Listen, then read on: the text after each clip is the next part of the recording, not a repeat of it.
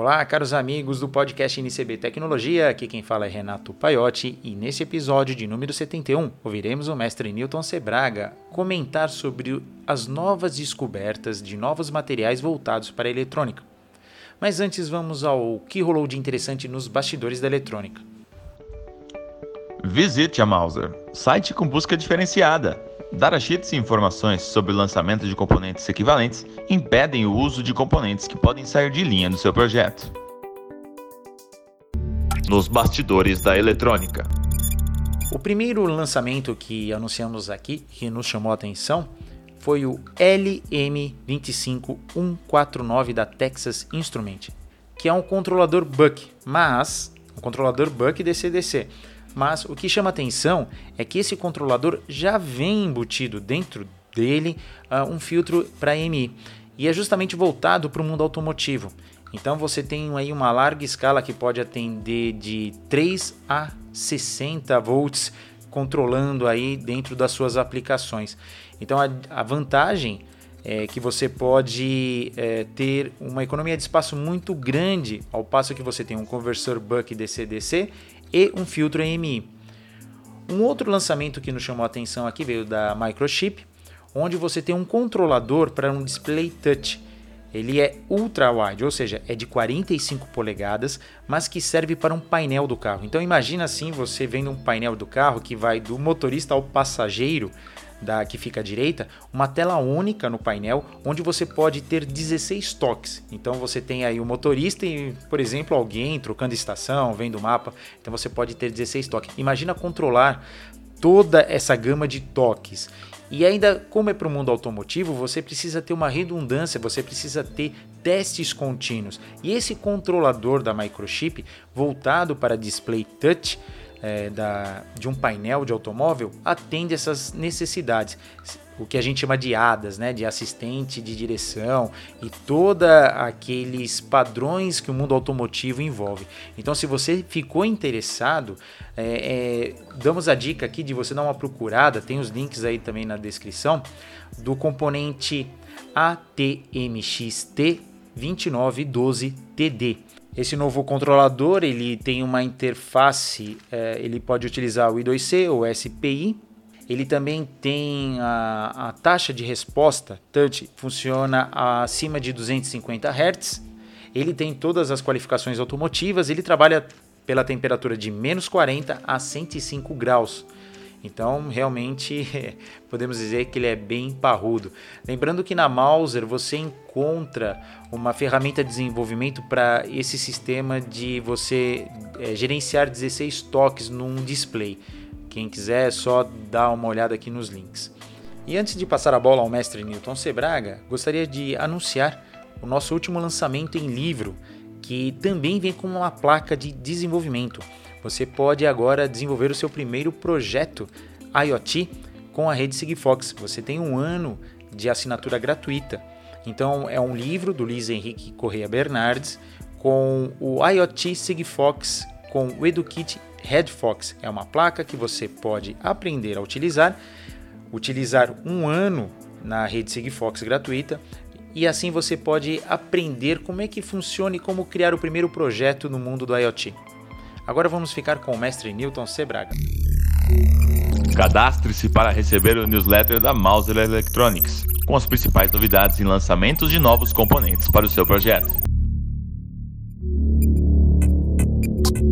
Palavras do mestre Newton Sebraga. Olá a todos, eu sou Newton Sebraga e aqui estamos com as principais notícias da tecnologia da eletrônica, da física, da astronomia e muito mais que possam interessar os nossos seguidores. E conforme vocês sabem, nós não damos apenas a notícia, nós comentamos, damos explicações sobre aquilo que é anunciado, aquilo que é descoberto, aquilo que vai se tornar uma nova tecnologia. Assim, nós temos hoje duas notícias que nos chamaram a atenção na mídia, né? E que nos leva a perceber que ainda existe muito a ser descoberto sobre as propriedades físicas dos materiais comuns e que podem se tornar base de novas tecnologias no futuro. Assim, a primeira notícia vem de pesquisadores da Queen Mary University de Londres e da Universidade de Cambridge, que se refere à velocidade do som. A gente sabe da física que o som se propaga no ar com uma velocidade em torno de 340 metros por segundo. E existem alguns materiais comuns, como alguns sólidos, alguns líquidos, em que a velocidade é maior. Por exemplo, na água ela chega a 1.340 metros, 1.200 metros, dependendo da densidade, da salinidade, da temperatura. Em metais como o aço e o ferro, a velocidade do som pode chegar a 5.000 metros por segundo. Mas o que os pesquisadores descobriram é que as ondas sonoras podem se propagar em um determinado material 100 vezes mais rápido do que isso, a 36 mil metros por segundo, ou 36 quilômetros por segundo. O que, que seria esse novo material? Não é um novo material, é o hidrogênio sólido. O hidrogênio sólido ele passa para o estado sólido do estado gasoso depois para o líquido e depois para o sólido, a uma temperatura extremamente baixa, próxima dos 273 graus negativos ou próxima do zero absoluto, zero grau Kelvin. E nessa temperatura, o hidrogênio se torna um metal. Então, o hidrogênio congelado próximo do zero absoluto é um metal. E é um metal condutor de eletricidade está abrindo, inclusive, caminho para a pesquisa de novos dispositivos semicondutores que podem estar baseados na propriedade do hidrogênio conduzir a eletricidade quando ele se solidifica numa temperatura extremamente baixa. Mas o que eles descobriram também é que as ondas sonoras nesse hidrogênio sólido elas se propagam a uma velocidade incrível, uma velocidade de 36 mil metros por segundo, ou de 36 quilômetros por segundo. Isso pode abrir a possibilidade de criar novos dispositivos elétricos, novos dispositivos optoeletrônicos, novos dispositivos até semicondutores, se eventualmente conseguirem o meio de dopar esse hidrogênio, que certamente vão revolucionar o futuro da eletrônica e da tecnologia. Né? As pesquisas ainda estão numa fase muito uh, inicial. Eles ainda estão trabalhando uh, para verificar que tipo de propriedades manifestaria uma onda sonora no material como esse. Lembre-se, quando a gente fala em som no ar, minha voz indo para o microfone, Uh, a gente está trabalhando com ondas de compressão e descompressão, são ondas longitudinais. Mas em outros meios, por exemplo, como a própria água ou os metais, existem momentos em que as ondas se propagam transversalmente. Então, no metal, as ondas sonoras elas podem ter uma componente transversal na sua propagação. Isso faz com que elas tenham propriedades muito interessantes que os cientistas têm aproveitado em algumas coisas, mas que estão tentando conhecer melhor para eventualmente criar eh, dispositivos vocês sabem que existem na eletrônica as linhas de retardo sônicas, linhas de retardo que trabalham com sons. São ondas superficiais, são ondas transversais. Linhas de retardo de, usadas que você pode encontrar em alguns televisores analógicos antigos. Essas linhas que são usadas na decodificação do sinal de cor, elas são linhas acústicas. São sistemas, linhas de retardo, que trabalham com ondas sonoras. De um lado existe um emissor sonoro, um transdutor, e na outra extremidade um receptor acústico. E o tempo que a onda demora de, de um para o outro, ele dá um retardo no sinal, que é então utilizado para o circuito eletrônico. Nossa próxima notícia é bastante interessante. E um professor chamado Sonati, com um sobrenome hindu que eu não consigo ler, certo? Ele descobriu uma coisa muito interessante em relação aos diamantes. Lembrando que no passado nós tínhamos os alquimistas, né? Os alquimistas, eles faziam todas as suas pesquisas basicamente baseadas num elemento, o mercúrio. Para eles o mercúrio era a chave do universo, porque o mercúrio tinha a propriedade de dissolver o ouro. Até hoje tem a propriedade de dissolver o ouro, que é usada pelos garimpeiros. Os garimpeiros jogam o mercúrio lá naquela peneirinha que eles têm depois de separar, e o mercúrio dissolve o ouro. Aí eles jogam as pedrinhas embora, embora fora, é, eles recolhem o mercúrio e eles fervendo esse mercúrio, vaporizando esse mercúrio, fica o ouro, que foi dissolvido por esse, esse elemento, esse metal líquido, o único metal líquido na temperatura ambiente. Tanto que isso é uma prática até proibida, perigosa, porque o mercúrio é altamente poluente, né? não se deve usar isso. Né? Mas os alquimistas eles faziam tudo em função do mercúrio, porque eles achavam que o mercúrio poderia transformar qualquer substância em ouro. Eles estavam em busca né, da, solução, da substância perfeita, da pedra filosofal, né? e perdurou durante muito tempo. Na época da eletrônica, que veio depois, a substância-chave, que seria a base de tudo, era o silício. Né? Então, nós passamos por uma temporada de descobertas em que o silício era a base de tudo. Todos os dispositivos que nós temos praticamente hoje, eles são a base de silício. E agora está vendo uma transição importante. Eu já falei na notícia anterior do hidrogênio.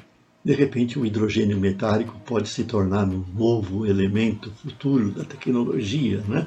na nova base. Mas tem um outro que está aparecendo assim de uma forma muito proeminente. Né? O carvão, o carbono. Carbono, na sua forma alotrópica, é o carbono comum que a gente queima na, na lareira, né? que a gente queima no fogão a lenha, que a gente queima na churrasqueira, e que é um, uma, um elemento químico, né? peso atômico 14, né? número 14 na tabela de classificação periódica, né? E aí a gente tem esse elemento que, cristalizado de uma forma menos compacta, resulta na grafite, no grafite, né? E depois cristalizado de uma forma mais compacta no diamante. E numa fase aí intermediária que está sendo muito usada atualmente, está sendo bastante comentada e utilizada em novos dispositivos, é quando nós conseguimos fazer uma camada única de átomos de carbono. Então nós obtemos um elemento, vamos dizer, um material unidimensional. Ele não tem comprimento e largura e altura. Só tem comprimento e largura. É uma folha com a espessura de um átomo que resulta naquilo que nós chamamos de grafeno. E esse grafeno tem um monte de propriedades que começam a ser utilizadas na eletrônica. Mas agora o pessoal também descobriu que o, o diamante tem várias propriedades muito importantes. É um material que tem um altíssimo índice de refração da luz, por isso ele brilha tanto, né? por isso que é uma pedra preciosa. É um material que tem a maior dureza, né? Você, o diamante risca qualquer outra substância, mas não é riscada por uma, nenhuma delas. É por isso que você usa no cortador de vidro um diamante. Ele risca o vidro. O vidro não consegue riscar o diamante. Né? E a outra propriedade que ele tem é que também ele é um material isolante. Pelo menos era isolante, até descobrirem que em determinadas condições o diamante pode se tornar um supercondutor e supercondutores são bastante atraentes em termos de tecnologia eletrônica. Né? Os supercondutores são materiais que conduzem a eletricidade sem apresentar resistência elétrica. E aí esses pesquisadores que lidaram também com o professor Christopher Coleman, além do professor que eu falei o nome anteriormente, né? da, um da Universidade de Oxford e o outro da Universidade da África do Sul, eles descobriram que é possível tornar um diamante um supercondutor. Então vocês já podem imaginar o que pode vir disso tudo, né? Na hora que essas propriedades elétricas desses materiais forem utilizadas. Assim, nós podemos passar agora de uma fase em que lá do mercúrio dos alquimistas passamos para o silício e do silício de repente a gente passa para o carbono, certo? Com o grafeno e com os diamantes, e é lógico, já são usados assim de uma maneira muito menos proeminente a grafite, que a gente já tem alguns dispositivos comuns, como as escovas de motores e coisas semelhantes. Né? Voltaremos oportunamente com mais um podcast. Até mais.